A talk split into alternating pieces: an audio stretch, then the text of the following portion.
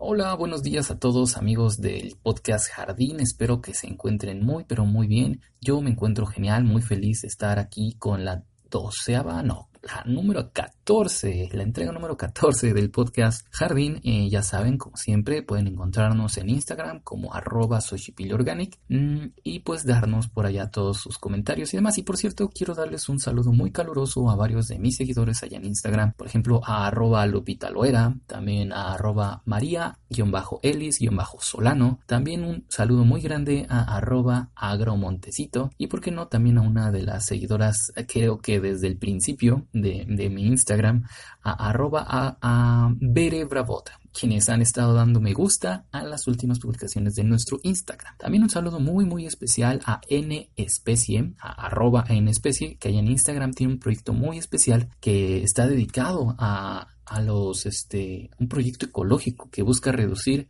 el impacto ambiental de establecimientos de alimentos y bebidas. Se ve muy cool tu proyecto, amigo. Así que un saludo, o amigas, o no sé quiénes sean realmente los que estén detrás de esa cuenta, así que un saludo.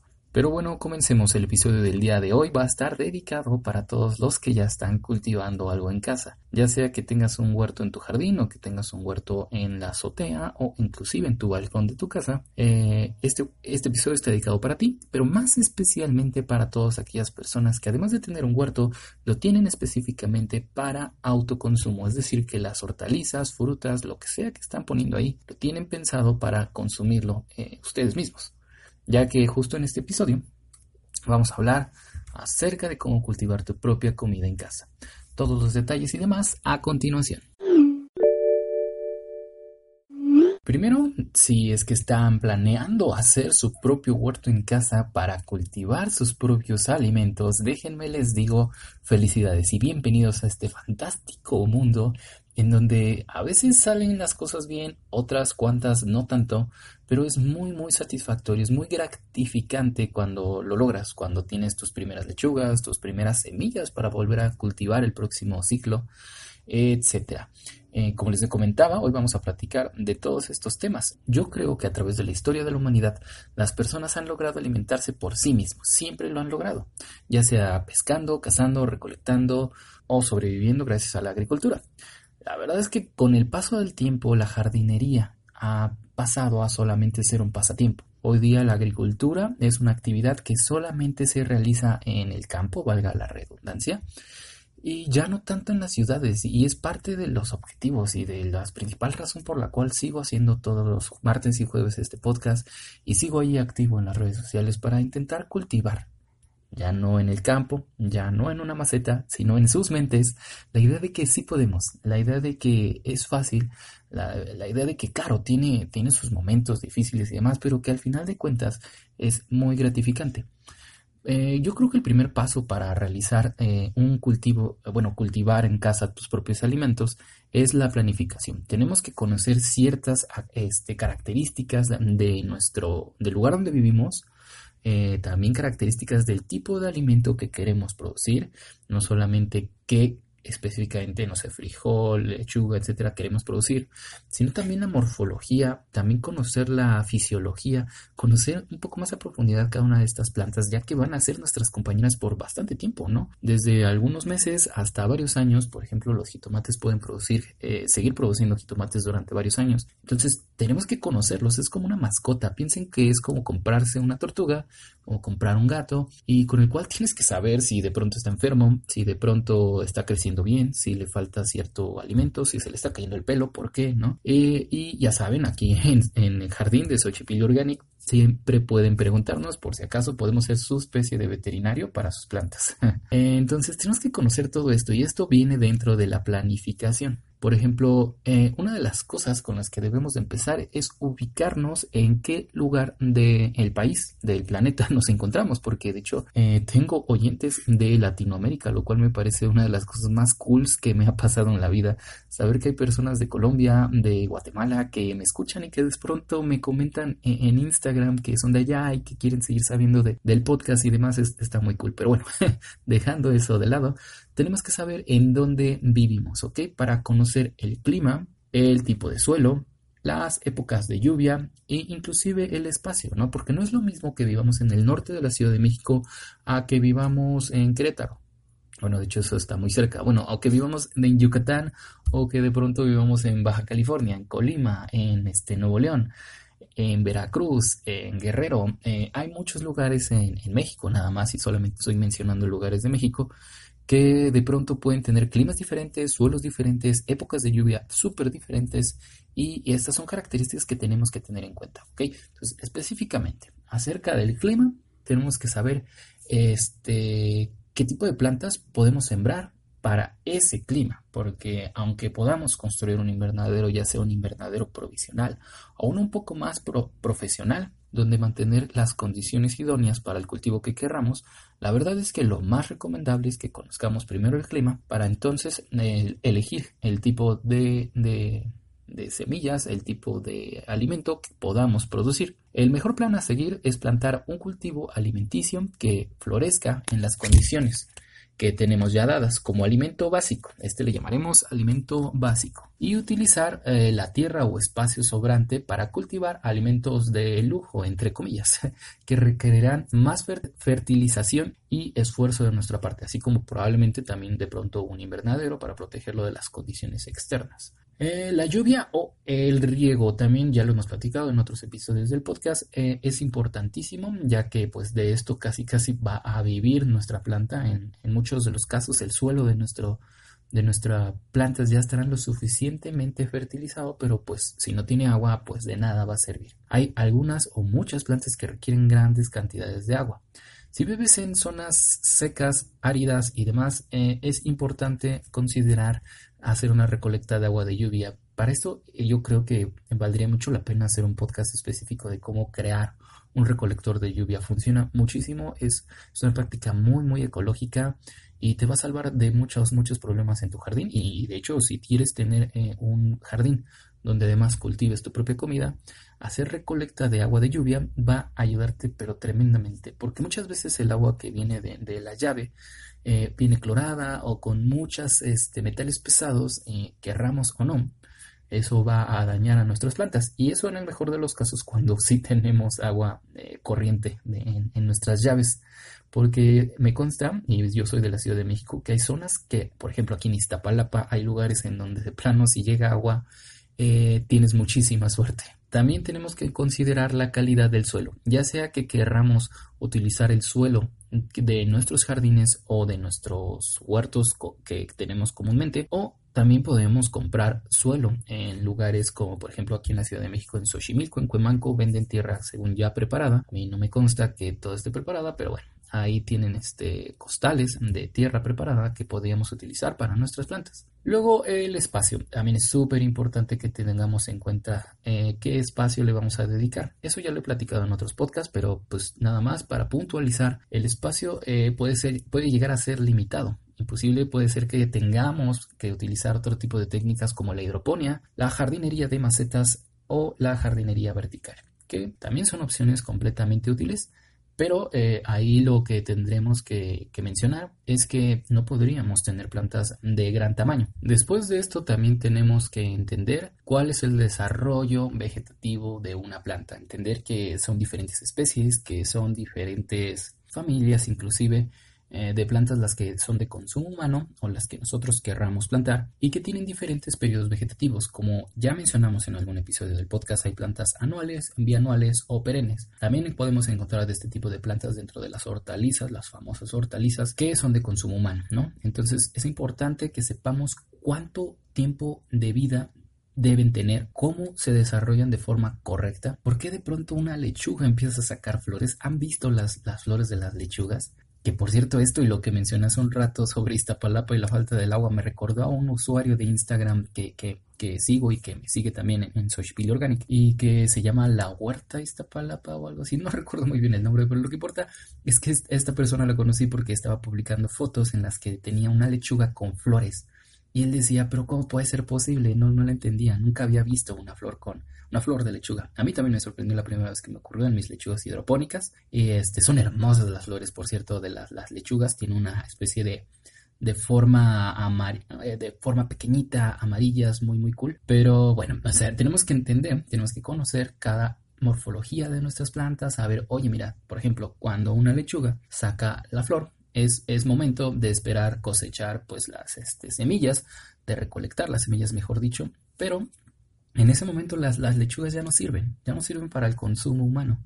¿Por qué? Porque la lechuga se amarga, la lechuga empieza a segregar este, unos químicos dentro de sus, de sus este, gilema y floema que este, amarga a la lechuga. Entonces, por lo tanto, en ese momento ya no la puedes ni vender, ni crear tus hermosas ensaladas, ni nada de esto. O sea, se acabó. Entonces, entender todas estas etapas vegetativas de nuestras plantas, o las plantas por lo menos que nosotros querramos eh, cultivar para autoconsumo, es súper importante. Eh, ya hablaremos más al específico acerca de diferentes especies.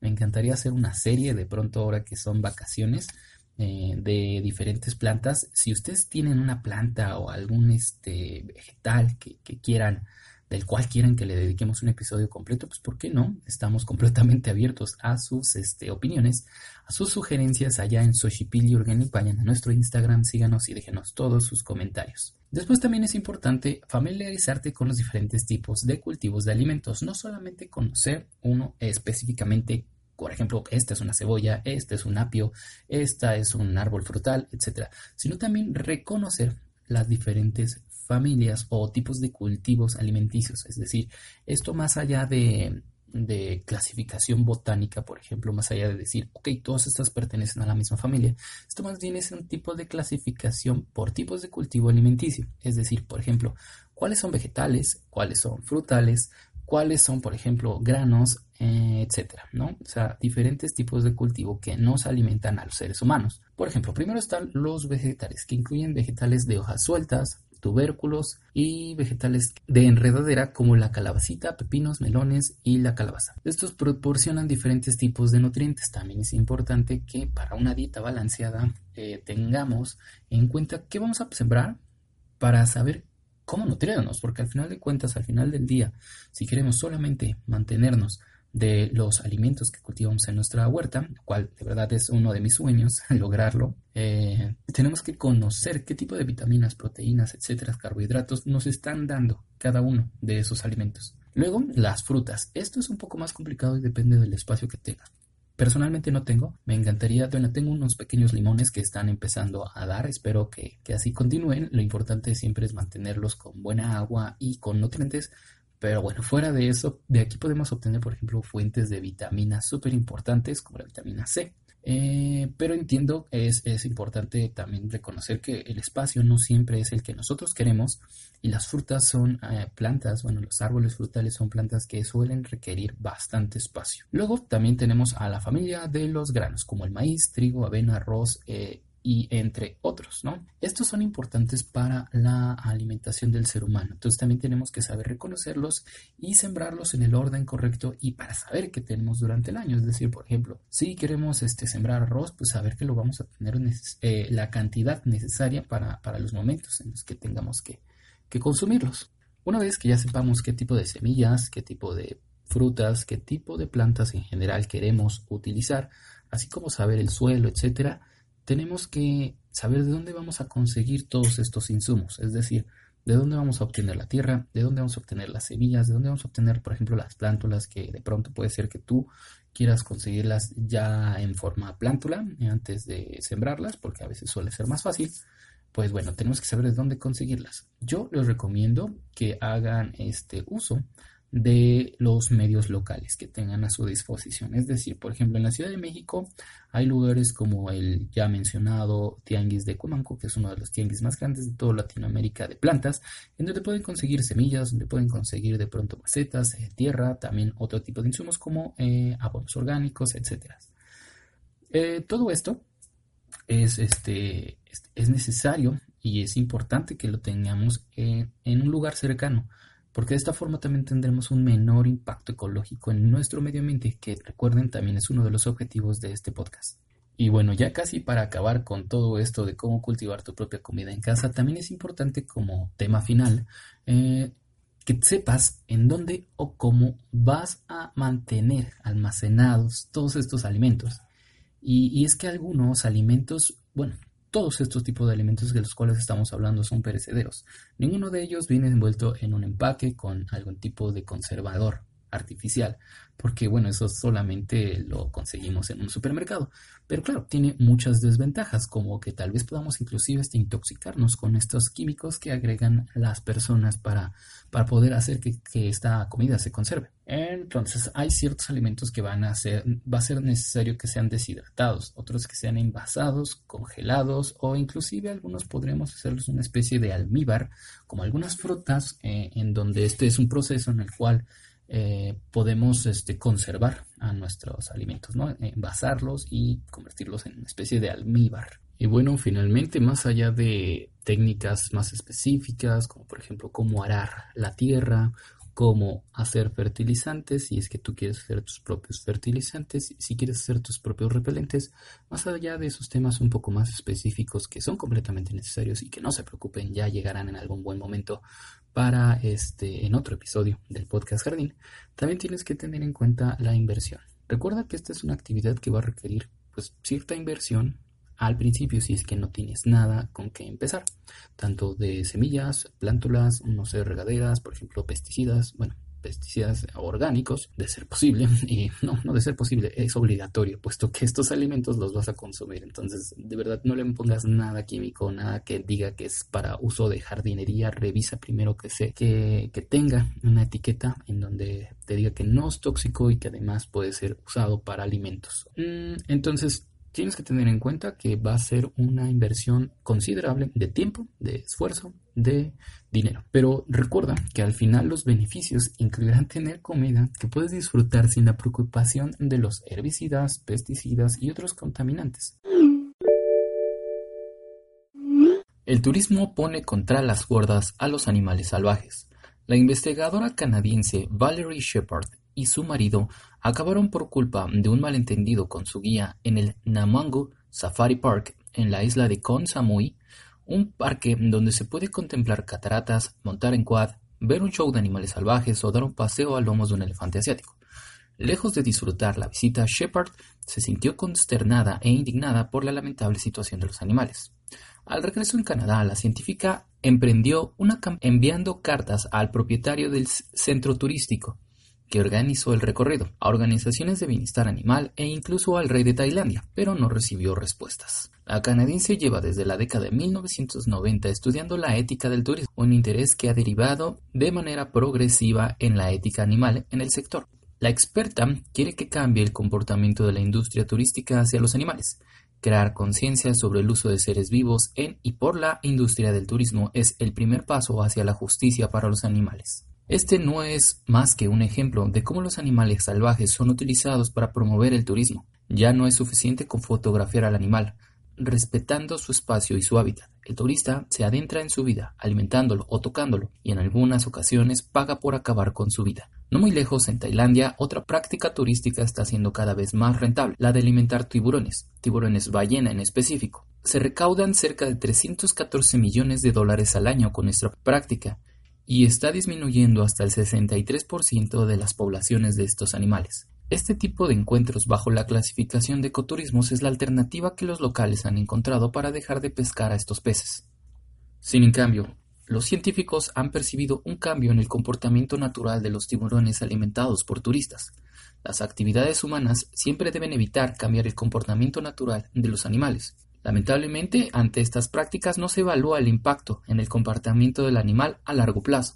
Durante los últimos tres años, científicos de The Akin University en Australia observaron las interacciones entre turistas y tiburones en la isla de Cebú.